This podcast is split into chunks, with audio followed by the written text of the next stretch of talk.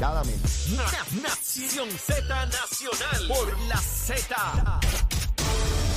Buenos días Puerto Rico, soy Emanuel Pacheco Rivera informando para Nación Z Nacional en los titulares. El senador popular Juan Zaragoza denunció ayer lunes un supuesto patrón de negligencia por parte del gobernador Pedro Pierluisi y del director de la Autoridad de Asesoría Financiera y Agencia Fiscal, Omar Marrero, para defender las leyes y la política pública del Estado ante la Junta de Supervisión Fiscal. Además, Zaragoza solicitó la renuncia inmediata de Omar Marrero y denunció que son cinco las leyes que han quedado sin efecto por la Junta de Supervisión Fiscal. En otras noticias legislativas, los representantes José Bernardo Márquez y Luis Raúl Torres presentaron ante el Departamento de Justicia la Oficina de Independiente de la Protección al Consumidor dos referidos para investigar posibles violaciones antimonopolísticas contenidas en el contrato otorgado a la empresa Genera NPR para la operación, mantenimiento y eventual decomiso de la flota de generación de la Autoridad de Energía Eléctrica. Por otra parte, la Autoridad de Acueductos y Alcantarillados estableció un nuevo mapa interactivo que incluye vídeos y detalles de los trabajos de los 209 proyectos del Plan de Mejoras Capitales de la agencia. Según la presidenta de la ejecutiva de la Corporación Pública, Doriel Pagan Crespo, esta herramienta se comenzó a desarrollar el pasado año con el fin de que la ciudadanía tenga manera de saber desde cualquier lugar cómo van los trabajos relacionados al servicio de agua por pueblo y por región. Hasta aquí los titulares, les informó Emanuel Pacheco Rivera. Yo les espero en mi próxima intervención aquí en Nación Z Nacional, que usted sintoniza por la emisora nacional de la salsa Z93. Leo Díaz. Que venimos bajando, mire, chévere, aceleradamente. Nación Z Nacional por la Z. Y estamos de regreso aquí en Nación Z Nacional, mis amigos, a través de Z93, la emisora nacional de la salsa, la aplicación La Música y nuestra página de Facebook de Nación Z. Mire, he recibido, usted no tiene idea la cantidad de, mensajes que he recibido con esa descarguita que di en la vez pasada. A, a esos médicos, ¿saben? A esos médicos aquí, a esta gusanguita. Mire, el gobernador de Puerto Rico ha nombrado al licenciado Luis Dávila Pernas a la jefatura de la Administración de Asuntos Federales, PRAFA, como se le conoce, esta oficina de Puerto Rico en Washington, que tiene una labor sumamente importante eh, porque la representación del Ejecutivo de Puerto Rico en Washington para tramitar todos los asuntos que tienen que ver con Puerto Rico, tanto eh, eh, a nivel legislativo como el Ejecutivo, en fin. Eh, lo- los chavitos, los chavitos, todo ese asunto. El licenciado Luis Dávila Pernas lo conozco, al igual que a Ricardo Rosselló, desde muy, pero muy, muy joven. Es el hijo de mi querido hermano Luis Dávila Colón. Eh, Luis Dávila tiene que estar hoy con un orgullo inmensísimo. Digo, él está orgulloso de sus hijos, por supuesto. Pero yo como padre veo el logro que tiene Luis Dávila Pernas por derecho propio. ¿ah? Es brillante, con una preparación académica de primer orden, eh, trabajador, eh, lidera el Partido Demócrata, eh, ganando elección. El que lo hereda no lo hurta. Su vocación, su compromiso con la igualdad para Puerto Rico desde niño, desde muy niño, lo lleva a una posición de mucha envergadura y estoy convencido, completamente convencido, de que va a ser un trabajo de excelencia, tal como lo ha hecho siempre, desde el nivel académico y profesional. Un abogado muy destacado y estoy seguro que, que va a ser un trabajo eh, eh, de gran envergadura. El gobernador da un, un honrón con base llena al escoger a Luis Dávila Pernas para esta posición tan importante en el gobierno de Puerto Rico. Ya tendré oportunidad de, de invitarlo a que esté con nosotros en el programa y poder compartir con él cuáles son sus expectativas, cuáles son sus metas, cuáles son sus prioridades en esta oficina eh, que, que- maneja todo lo que tiene que ver con el gobierno de Puerto Rico a, ni- a nivel federal. Tiene una función también muy importante de colaborar con la comisionada residente en Washington, porque es vital, ese trabajo en conjunto y coordinado es vital. Y él lo tiene claro porque en la entrevista que da hoy al Nuevo Día está muy claro en cuáles son sus funciones y cómo él es parte de un andamiaje que tiene Puerto Rico eh, allá en la capital federal para lograr lo mejor para, para nuestro pueblo. Eh, y él lo tiene muy claro, de igual manera con los delegados congresionales y la labor que estos tienen que, rendir. Así que espero, tengo las más altas expectativas con relación a, a este nombramiento, pero ya, ya les dije, eh, a la brevedad posible, pues los vamos a tener por acá en el programa. Ayer no tuve tiempo de discutir, y hoy espero tenerlo, la decisión de la juez Laura Taylor Swain relacionada a las enmiendas de las leyes laborales que fueron aprobadas por la legislatura de Puerto Rico y firmadas por el gobernador de Puerto Rico. Unido a esa determinación de la juez Swain, hay una decisión que se ha discutido menos, pero igualmente importante, del Tribunal de Primer Circuito de Apelaciones, donde los pensionados del sistema eh, de maestros habían cuestionado la intervención de la Junta eh, eh, en ese plan y el Tribunal de Circuito de Apelaciones le dio la razón a la Junta de Supervisión Fiscal. Son dos determinaciones que dejan claro, firme y tristemente demostrado que somos un territorio, una colonia, y que las leyes federales están por encima de las leyes y la constitución de Puerto Rico.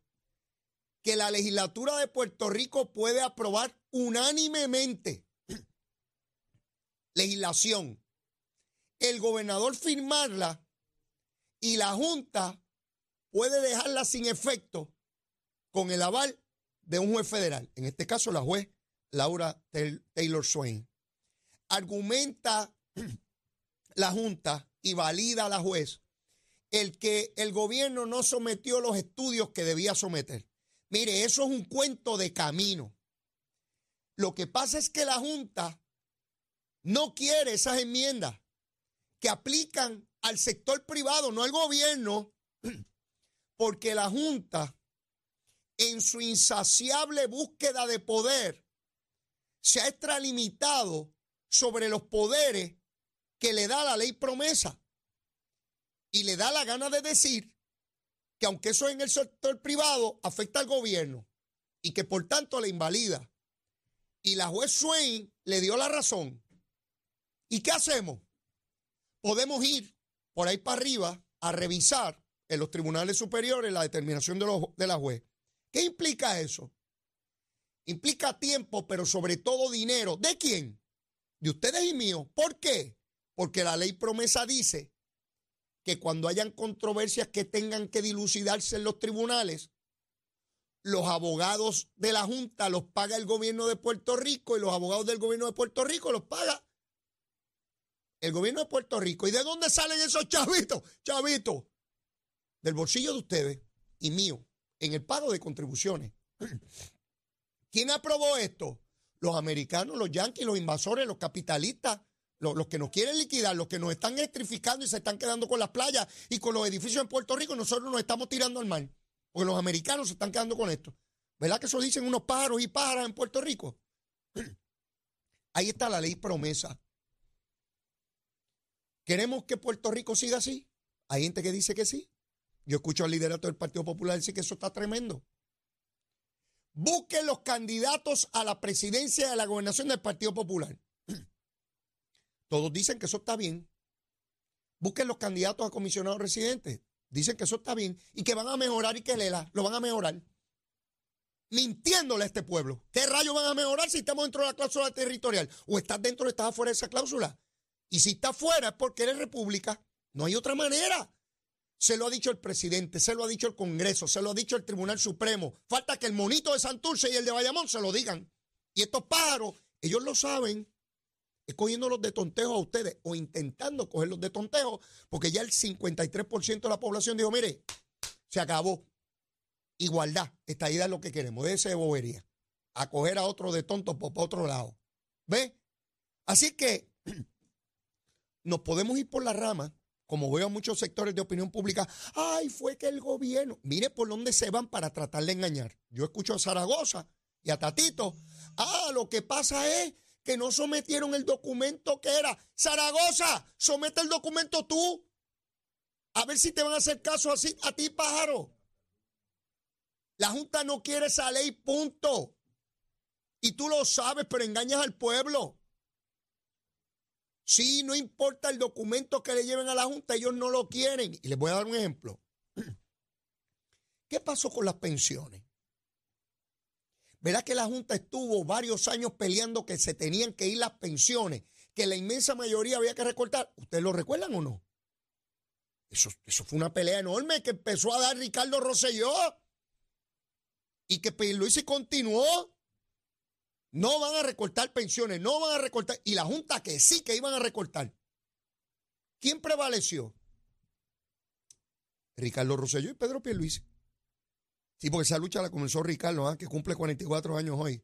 Sí, el malo, el gobernador ese malo que había que votar. ¿Eh?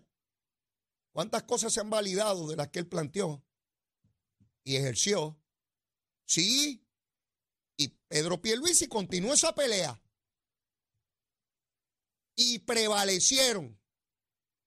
Hay que escoger las batallas. Habrá que ver qué se decide con relación a esto.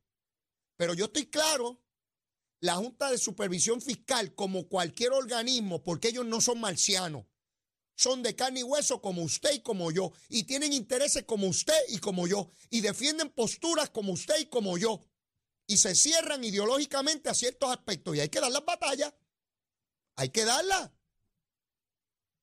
Aprobado por la legislatura, la inmensa mayoría de legisladores de todos los partidos lo aprobaron, lo firma el gobernador y la Junta dice que no.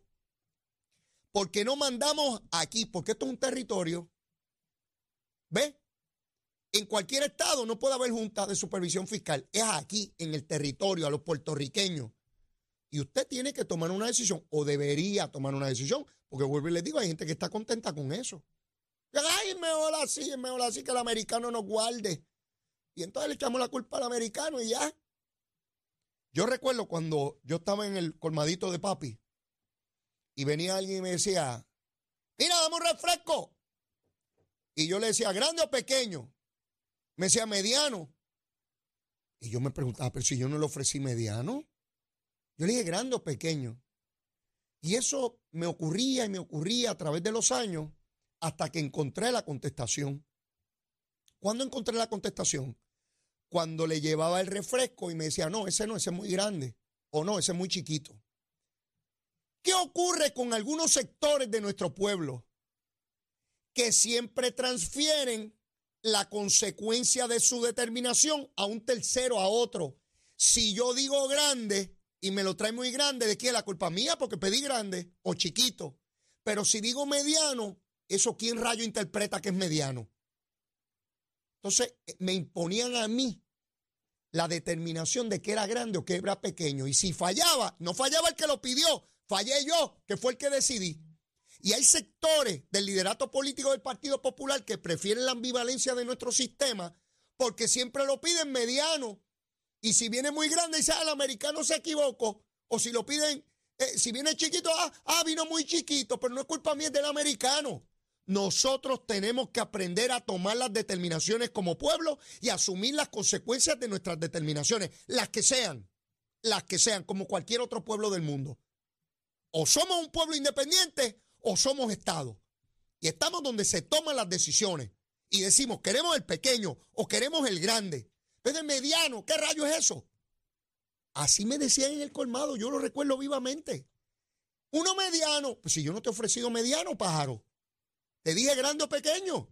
Ah, no, ese es muy grande. Ah, no, ese es más chiquito. No tienes uno. Pregúntense ustedes mismos si a veces hacen ese ejercicio y cuando van a optar a decidir por algo, lo deciden intermediamente y no toman la decisión. Pero eso nos pasa a nivel individual, pero también nos pasa a nivel colectivo. ¿Ve? Y eso yo lo he visto mil veces, mil veces. Si es que esa determinación de la juez Laura, Laura Taylor Swain está basada en la representación que le hace la Junta de Supervisión Fiscal.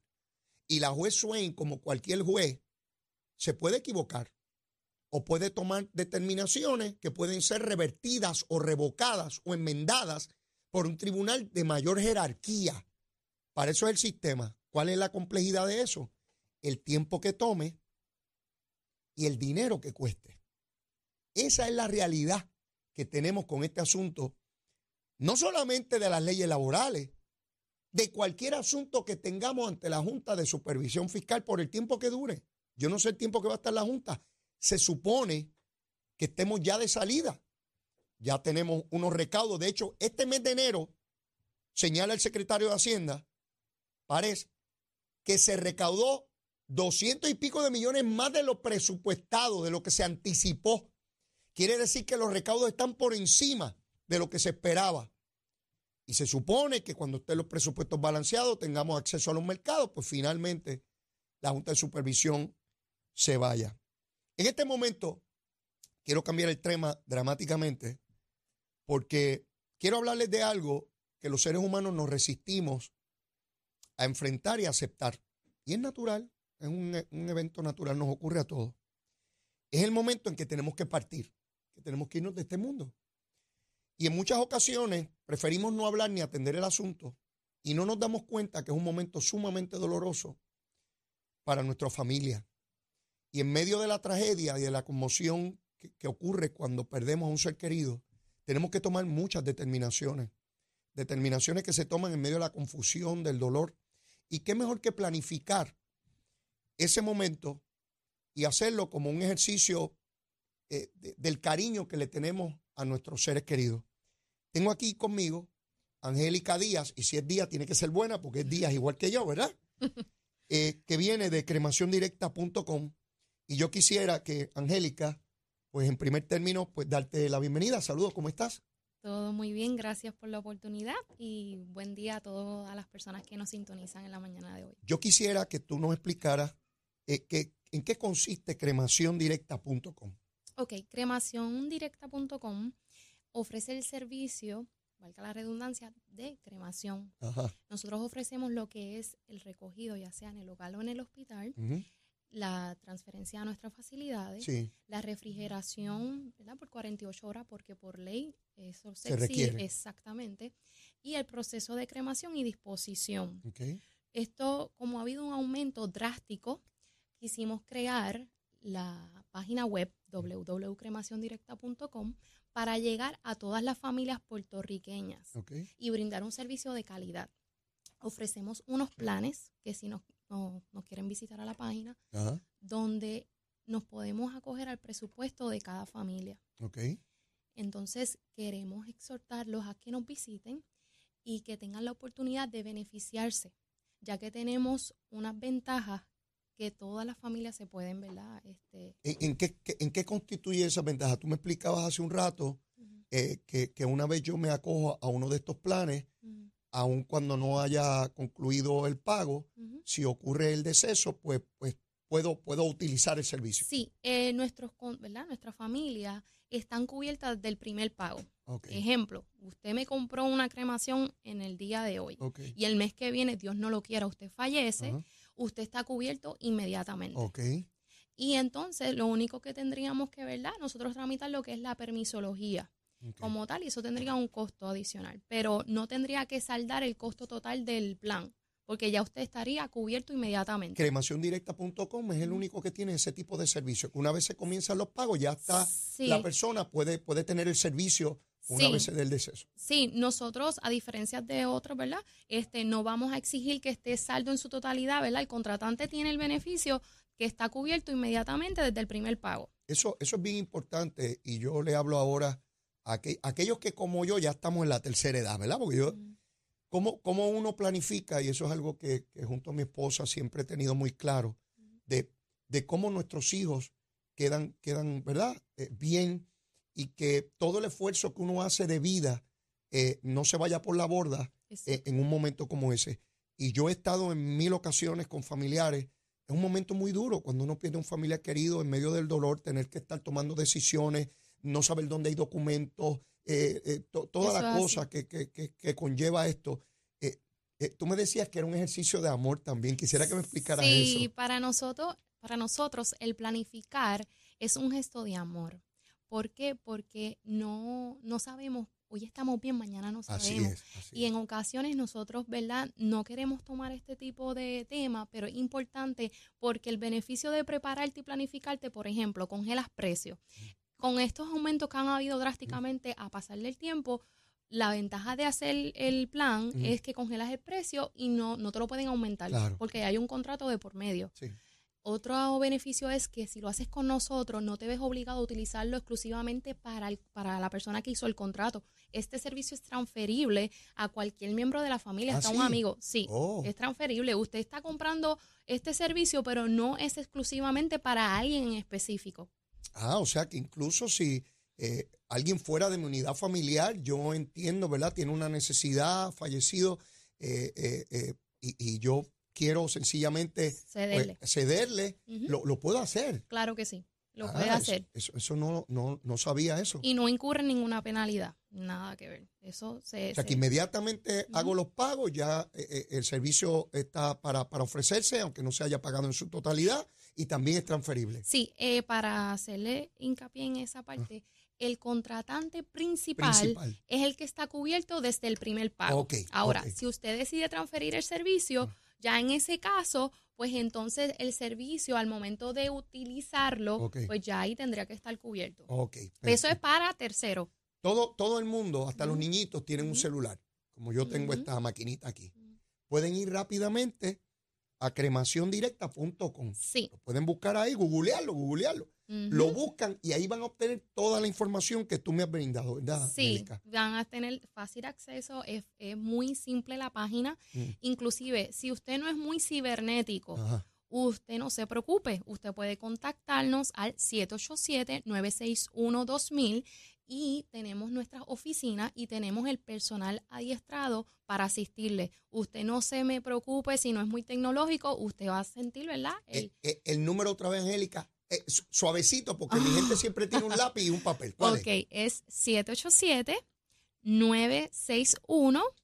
787-961-2000. Perfecto. Angélica, gracias, gracias muchas por la información.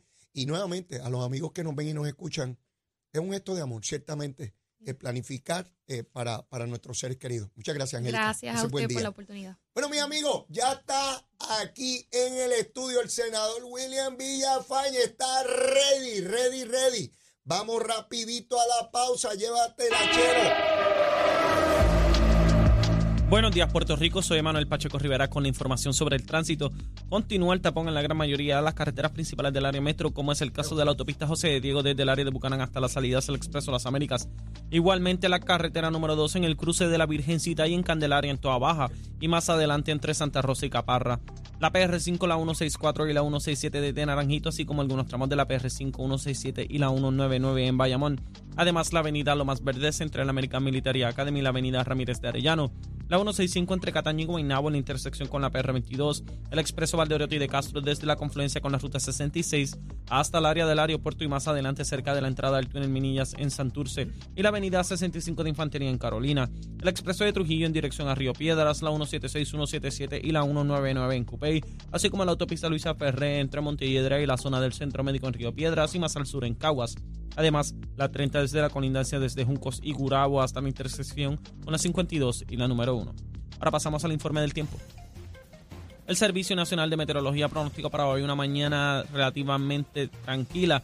En la tarde se espera desarrollo de aguaceros en las zonas montañosas. Los vientos permanecerán leves de 2 a 6 millas por hora y las temperaturas rondarán en los medios 80 grados en las zonas costeras y en los bajos a medios 70 grados en las zonas montañosas. En la noche se espera aire más seco. En el mar los navegantes pueden esperar vientos del este de hasta 15 nudos y oleaje de hasta 4 pies. Hasta aquí el tiempo les informó Emanuel Pacheco Rivera. Yo les espero en mi próxima intervención aquí en Nación Z Nacional que usted sintoniza por la emisora nacional de la salsa Z93.